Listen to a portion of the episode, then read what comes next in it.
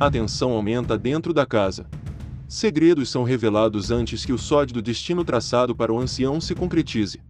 Mas será que ele é assim tão indefeso? Fique com o episódio de hoje. Veneno do Despertar.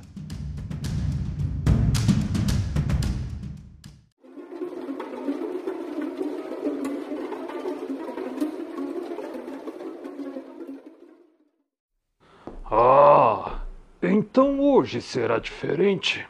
Interpelou por fim, encarando o homem de fala mansa. Finalmente fiz o persistente Bonzo desistir das negociações? Falou ele e riu um riso cheio de fúria e ódio. Deve mesmo ter se desesperado, seu bandido imundo. Então, mesmo eu em minha maldição, naquilo que você considera como algo acabado e sem futuro, consigo pressioná-lo a tal ponto? E o que vai ser? Ou melhor, como vai ser, seu cretino carniceiro? O homem de olhos opacos deu de ombros e abriu um sorriso torto. Tem razão, velhote. Hoje, hoje será diferente. Mas na verdade ninguém precisa se machucar. Se você agir com juízo, basta aceitar minha oferta. Pois ao contrário do que me acusa, Ainda estou negociando com você. Mas saiba que é a sua última chance. Vamos?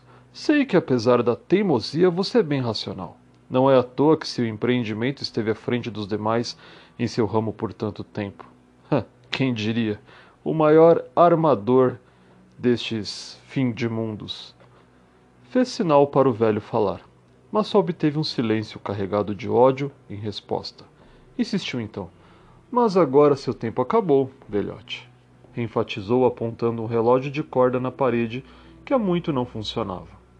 Me ceda os direitos sobre o que resta desse empreendimento, desse empreendimento falido, e deixarei que viva aqui confortavelmente até o fim de seus dias. Sabe que o que ele vale hoje é apenas a sua influência. É tudo de que preciso para ter o restante da vila me apoiando. Olhou para Coravade deu um sorriso maldoso e retomou o discurso, em tom de ameaça, sussurrando como uma víbora venenosa pronta a destilar a morte com suas presas letais.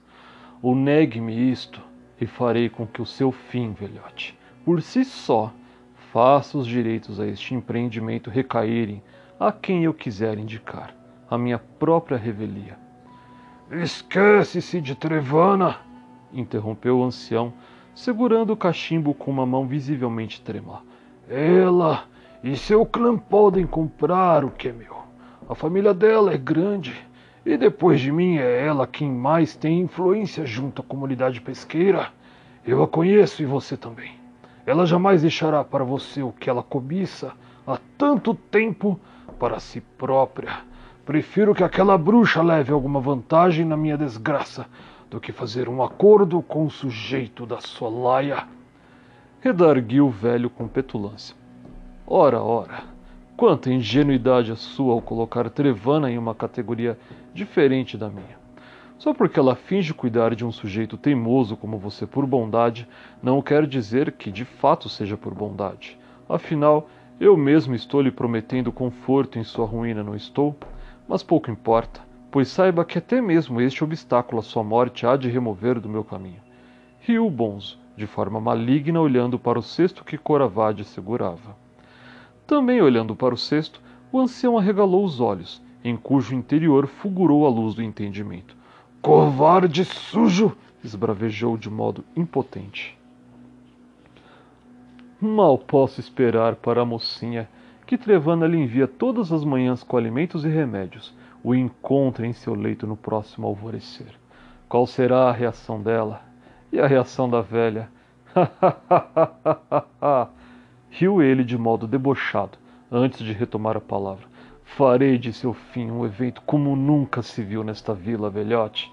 Prosseguiu com um único sentimento genuíno que parecia ser capaz de brotar volta e meia de seus olhos opacos: o prazer. Os ombros sacudiu enquanto abria os braços e ria como se estivesse se dirigindo a uma plateia. A sua morte e o que ela acarretará a Trevana irão promover-me junto ao restante desta corda de pescadores ignorantes. concluiu ele gargalhando. O ancião estreitou os olhos, contraiu os lábios numa linha fina e inflexível. A tristeza aos poucos cedeu lugar ao estoicismo com que todos se acostumaram a encarar aquele homem envelhecido sob as agruras de uma vida que, por mais que abastada financeiramente, sempre esteve repleta de sofrimentos.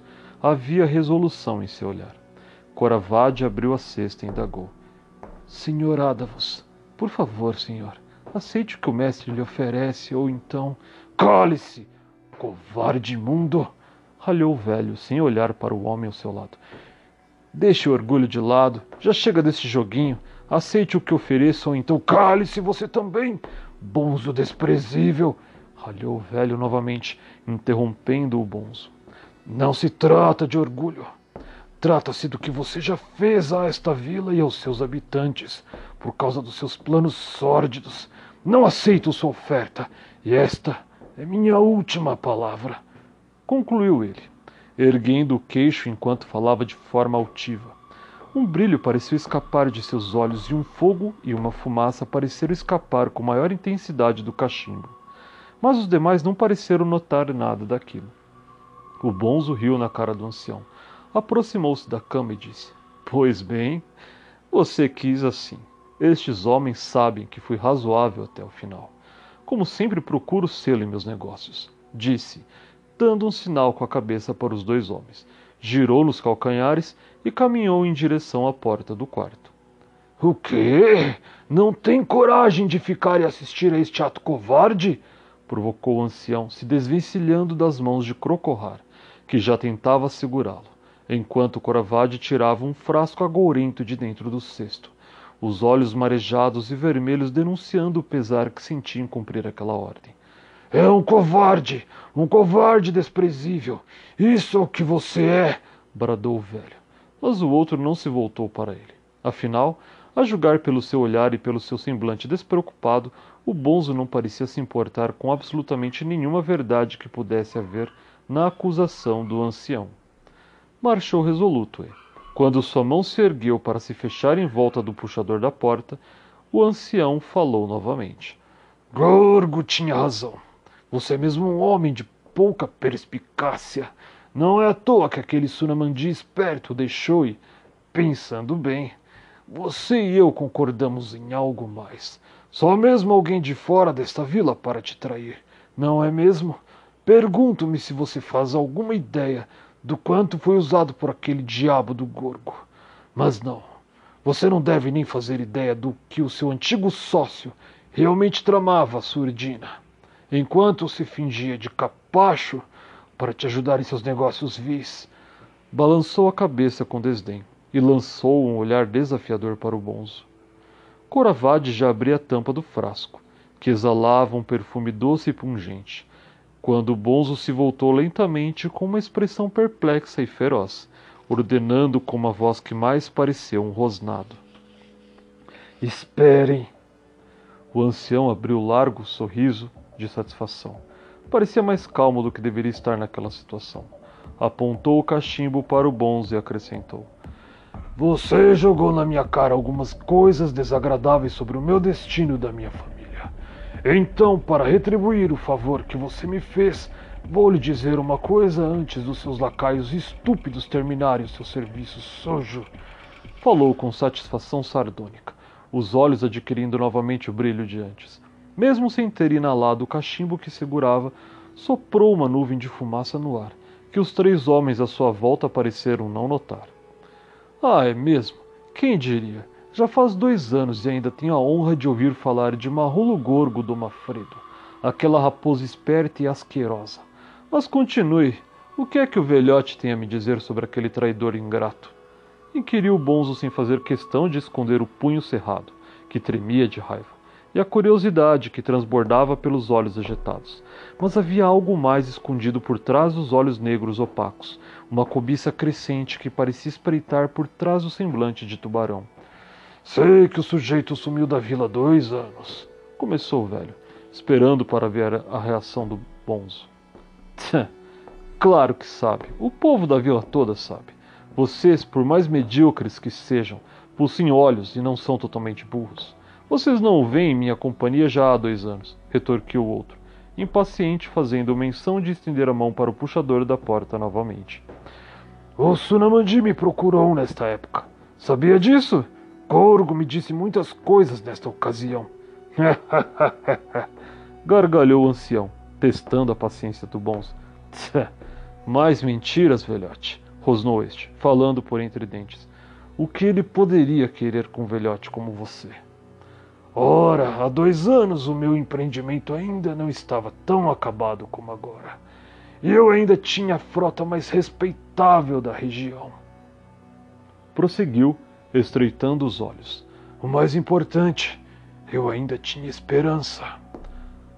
Como vê, você não passava de um tolo cheio de esperanças. Hoje sabe que eu sou o vencedor. Será mesmo? indagou o ancião, rindo com malícia. Gorgo não tinha tanta certeza disso. Está mentindo. Não sabe nada sobre ele. Está inventando para me fazer uma última provocação. Acha mesmo? Então por que não vira as costas e vai embora de uma vez?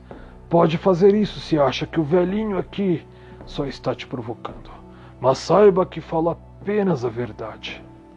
O bonzo engoliu em seco. Uma gota de suor lhe escorreu pelo rosto, que havia adquirido uma palidez anormal.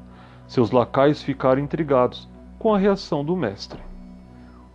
O Suna Mandi me procurou para pedir um favor. Que tolice! Andem logo com isso. Quero ver este cretino perecer diante dos meus olhos, ordenou irritado. Não quer saber o que ele queria? indagou o ancião, enquanto Coravade já aproximava o frasco de sua boca, enquanto Crocorrar o impedia de se debater. Não, não quer mesmo saber o que não. que não havia coincidência alguma nesses três de meus navios irem à bancarrota no mesmo dia em que o Surmandi desapareceu? inquiriu ele, se contorcendo para manter a boca afastada daquele frasco que cheirava a morte. O bonzo ergueu a mão interrompendo o Coravade e Crocorrar. O que está dizendo? E o Bonzo perguntando, com genuína perplexidade, mas o velho antecipou seu raciocínio. É isso mesmo. Não foi o azar que me fez negócio, os meus negócios começarem a ir mal. E nem foi a ação dos seus aliados, aqueles ratos do mar. Fui eu quem ordenou aos meus homens de confiança que voltassem informando que as embarcações estavam perdidas mas a verdade é que todas as três se foram embora em perfeito estado. Uma delas levando seu precioso outrora aliado a bordo. Sabe-se lá para onde? Disse o velhote com prazer. Aliás, retomou após apreciar o desgosto no rosto do bonzo. Gorgo parecia contente em ver-se livre de você. Não sei o que o sujeito procurava ao ficar ao seu lado, ajudando-o por tanto tempo mas saiba que ele já queria tê-lo deixado há muito. No entanto, ele esperava por algo. O que exatamente? Isso eu não sei. Mentiroso, velho sorrateiro, bradou o bonzo irritado. Você conta apenas mentiras.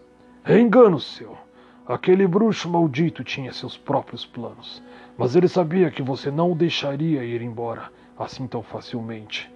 Por isso ele me fez uma proposta e eu ajudei a livrar-se de você.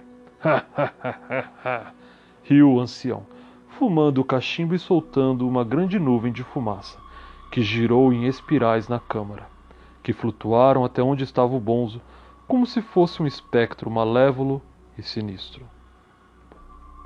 Como vê, seu antigo sócio passou para trás. Não sei o que ele estava buscando mas era algo que ele não queria dividir com um ser medíocre, prosseguiu ele. E você ficou tão eufórico com a minha desgraça na época que sequer prestou atenção aos detalhes. Deixou-se levar pelo entusiasmo de proclamar aos quatro cantos da vila que os negócios pesqueiros estavam aproximando-se da sua ruína. E não viu que foi ali, naquele instante, que a sua própria ruína começou. Do que está falando, velhote? Está ficando caduco? Ah, não. Não mesmo. Ainda estou muito lúcido. Quiseram os espíritos que a lucidez me acompanhasse até o fim dos meus dias. Foi você quem perdeu a lucidez, e pelo visto foi há tanto tempo que nem mesmo você se deu conta disso. Acusou ele, deleitando-se com a reação do bonzo. Depois, com um sorriso maligno, acrescentou: Mas isto não é tudo. Corgo me fez uma última confissão antes de partir. Ele me revelou seu futuro, bons asqueroso. E saiba você que seu futuro também acabou. Gargalhou o ancião, os ombros sacudindo e a boca escancarada num espasmo medonho. Devaneios. Não passam dos devaneios de um velho moribundo. A começar, o que o traidor poderia ter oferecido a você em troca da liberdade? O que você fala, velhote, não faz nenhum sentido. Não sei por qual motivo aquele desgraçado se foi. Por muito tempo achei que ele teria surrupiado algo dos espólios de minha frota. Algo de valor inestimável que estivesse cobiçando só para si. Mas por mais que tenhamos procurado por vestígios e pistas, nada encontramos.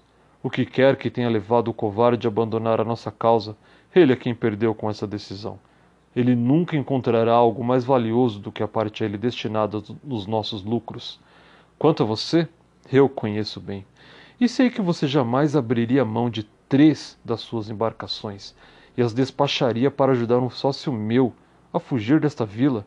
Você jamais faria algo assim. Engana-se, declarou o ancião de modo enfático.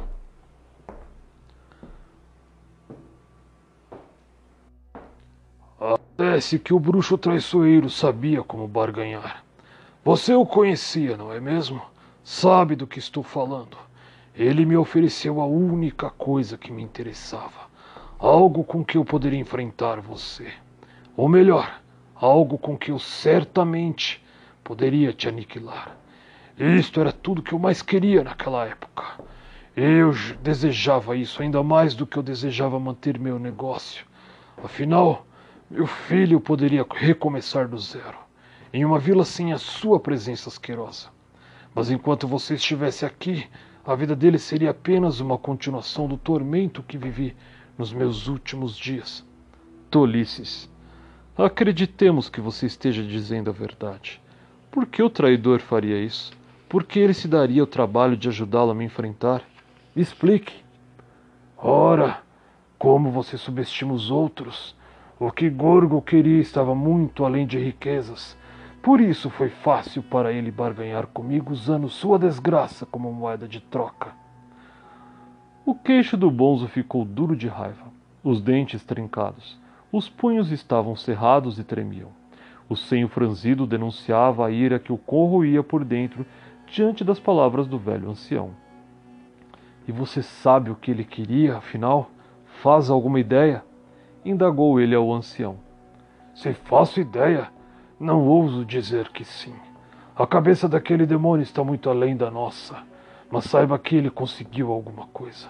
Alguma coisa muito errada. Disse ao bonzo com semblante enigmático. Maldito seja aquele demônio por isso, pois ele me provou que sua arte estava ligada às trevas. Não era boa coisa o que ele pretendia, mas eu não tinha escolha. Estava desesperado. Eu precisava de aliados para dar um fim em você, e este veio do lugar mais improvável. O ancião soprou outra nuvem de fumaça, que ninguém além dele mesmo pôde notar. Os três homens se entreolharam, intrigados. Então é isso. No final das contas, você não faz ideia. Ideia? Ah, sim, eu faço alguma ideia. Mas não é nada que você vá compreender. Eu mesmo não entendi muito bem. Além disso, o que eu sei, você também saberá em breve. Explicou com divertimento na voz, o que ao bonzo respondeu com um olhar desconfiado, como se estivesse medindo o quanto tomaria como verdade do discurso do velho. Balançou a cabeça após alguns instantes e falou: Que perda de tempo! Seja como for, se um dia eu encontrar aquele crápula, eu e meus homens tomaremos o que quer que seja este algo misterioso dele e esquartejaremos o traidor. Isto é, ainda mais do que ele já havia sido esquartejado por sua própria gente, não é mesmo? Riu com malícia. É o que acontece com quem abandona a nossa causa. Ameaçou ele, devolvendo o olhar dos dois lacaios curiosos. Adavos lançou um olhar de esguelha para Coravade e sorriu com satisfação ao ver o medo brilhar nos olhos do antigo aliado. Depois, rindo do bonzo, acrescentou: Não sabe o que diz. Nunca conseguirá realizar sua vingança, maldito. Primeiro, porque Gorgo está além da sua capacidade. E segundo. E segundo. inquiriu Bonzo com ar de desgosto. Segundo, porque o Sunamandi cumpriu sua promessa para comigo. Ele me entregou a chave para te destruir. Hoje, nada mais me importa. Seus olhos então desfocaram, como se ele houvesse mergulhado em uma lembrança dolorosa. Meu filho não voltou, suspirou ele desalentado. Mas eu terei a satisfação de te destruir. Sua voz ergueu-se num rosnado bravio, e ele tornou a encarar o bonzo com ódio genuíno, escapando-lhe pelas pupilas. Vou partir todos os seus ossos. Não, Ainda melhor, farei você terminar nas entranhas daquele seu bicho carniceiro. É o que você merece, seu bonzo covarde. Riu ameaçadoramente o ancião enquanto apontava o cachimbo para o bonzo. Este, por sua vez, balançou a cabeça em negativa, com um semblante que dissimulava incredulidade, mas as veias saltadas do pescoço traíam. Com uma entonação cortante, ele interpelou o ancião. Como vai ser isso? Como um velhote como você fará para que isso se concretize? Como fará para me dar um fim? Sua voz soava perigosamente baixa. Levantou os braços e olhou em volta. Estou esperando. Ande logo com isso, velhote. Roube o controle que tenho sobre minha mascote. Como fará isso? O que Gorgo lhe deu? Um feitiço? Então use. Prove esse seu desvario insano. Nenhuma resposta veio do ancião, cujo semblante impassível permanecia inalterado em uma máscara envelhecida e enrugada cheia de deboche. Responda! exigiu Bonzo, incapaz de se conter, os olhos arregalados exalando sua ira. Ele tremia de raiva. As veias saltadas pareciam prestes a explodir. Alguma coisa em seu ítimo parecia ter sido despertada por aquela ameaça um germe de medo que alfinetou seu ego com uma incômoda farpa de gelo. E embora esse medo sequer chegasse a brilhar em seus olhos opacos e inexpressivos, o ancião pareceu regozijar-se com a reação de seu inimigo. Os dois lacaios pareciam apavorados, pois por mais que já houvessem presenciado a ira do mestre, jamais o viram tão furioso antes, exceto talvez quando este descobriu sobre o desaparecimento do então objeto daquela discussão seu antigo sócio, Gorgo. Senhor, falou Crocorrar, temeroso que o mestre pudesse se voltar contra ele. Alguém pode nos escutar. Isto não seria bom para o senhor, sussurrou ele, como que para se desculpar por ter falado dessa forma, com Bonzo acrescentou: Vamos dar um jeito nesse velhote estúpido, e o senhor não precisará mais ouvir. Cale-se, Crocorrar, ordenou Bonzo, recobrando o tom de voz frio que lhe era costumeiro. Ele respirou fundo. Fechou os olhos por alguns instantes e, após controlar a respiração, deu um riso curto. e eu aqui dando ouvidos para os devaneios de um velho à beira da morte. Saiba, prosseguiu, voltando-se para o ancião, saiba que esta iguaria com que te presenteamos hoje é uma das últimas obras de Gorgo do Mafredo. Irônico, não é mesmo? Faça um bom proveito. Riu um riso esquálido e pouco convincente. Acabem com o serviço ordenou ele para Crocorrar e Coravade, com um gesto displicente. Abriu a porta e saiu apressadamente. O velho, porém, permanecia calmo. Os lacaios do bonzo covardemente tentaram forçá-lo a tomar o líquido misterioso contido no frasco. Ele se recusou, e quando estes tentaram forçá-lo, ele se debateu, sendo segurado pelos dois brutamontes, que forçavam seu queixo e tampavam suas narinas enquanto sorvia um líquido em seus lábios. O bonzo deixou a casa. A brisa noturna recebeu-o com frieza. Podia escutar os gritos abafados do velho. Desceu os degraus para o jardim e atravessou a relva alta. Aos poucos os gritos se transformaram em gargalhadas tenebrosas, que pareciam ecoar por todos os lados. Olhou por sobre o ombro com espanto, estreitando os olhos. Deve ter enlouquecido de vez. Subiu na carroça e esperou. A luz que se derramava sobre a relva do jardim se apagou. Os dois homens não tardaram a sair da casa. Trancaram a porta e subiram para junto de seu mestre no veículo. E então? indagou o Bonzo, parecendo surpreso. Os dois homens se entreolharam, dando de ombros e responderam: Terminamos o serviço, senhor. Por quê? O Bonzo não respondeu. Parecia escutar à sua volta, como que ecoando da própria neblina a gargalhada envelhecida do ancião. Tocou o ombro do condutor e perguntou: Escuta alguma coisa, Gaio? Senhor? retorquiu o condutor com espanto. Escuta alguém? Escuta alguma pessoa aqui perto? O bonzo parecia preocupado, mas tentava disfarçar o máximo que podia. Ah, fique tranquilo, senhor. Fiquei alerta todo o tempo. Não há sinal de nenhuma alma viva nas redondezas. Concluiu rindo com satisfação. O bonzo balançou a cabeça e fez um sinal com a mão. Ótimo, ótimo. Vamos embora, ordenou ele, caindo em seguida em um silêncio contemplativo que não lhe era costumeiro. A carroça partiu. A chuva, que outrora havia sido impedida de cair pela força daquela estranha assombração, despencou novamente, abraçando a casa e o terreno em volta. Mas, conforme a hora do galo foi se aproximando, o aguaceiro enfraqueceu até cessar por completo. O início da manhã foi tomado por um forte nevoeiro que prenunciava um dia de céu claro e sem nuvens. A despeito do céu límpido, o dia seria, no entanto, de muita turbulência para as pessoas das quais quero lhe falar, e de como elas se envolveram com o sinistro acontecido que acabo de lhes descrever. Talvez eu esteja precipitando-me e trocando a ordem das coisas. Peço desculpa por isso, pois, como não percebo o mundo da mesma forma que você, eu acabo esquecendo que um relato deste tipo precisa ser encadeado numa determinada ordem. Assim sendo, seria melhor que eu retrocedesse um pouco no tempo e relatasse os acontecimentos que tive a oportunidade de presenciar antes do cair da noite.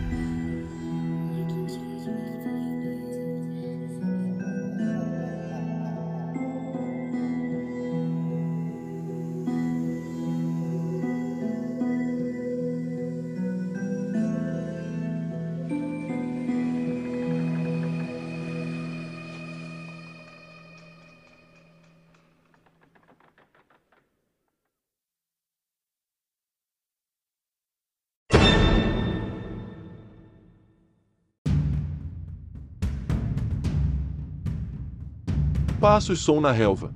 Dois vultos sombrios se aproximam da vila, encobertos pela neblina e pela escuridão da noite. Quais serão suas intenções? Não percam o próximo episódio. A Estrada Ema.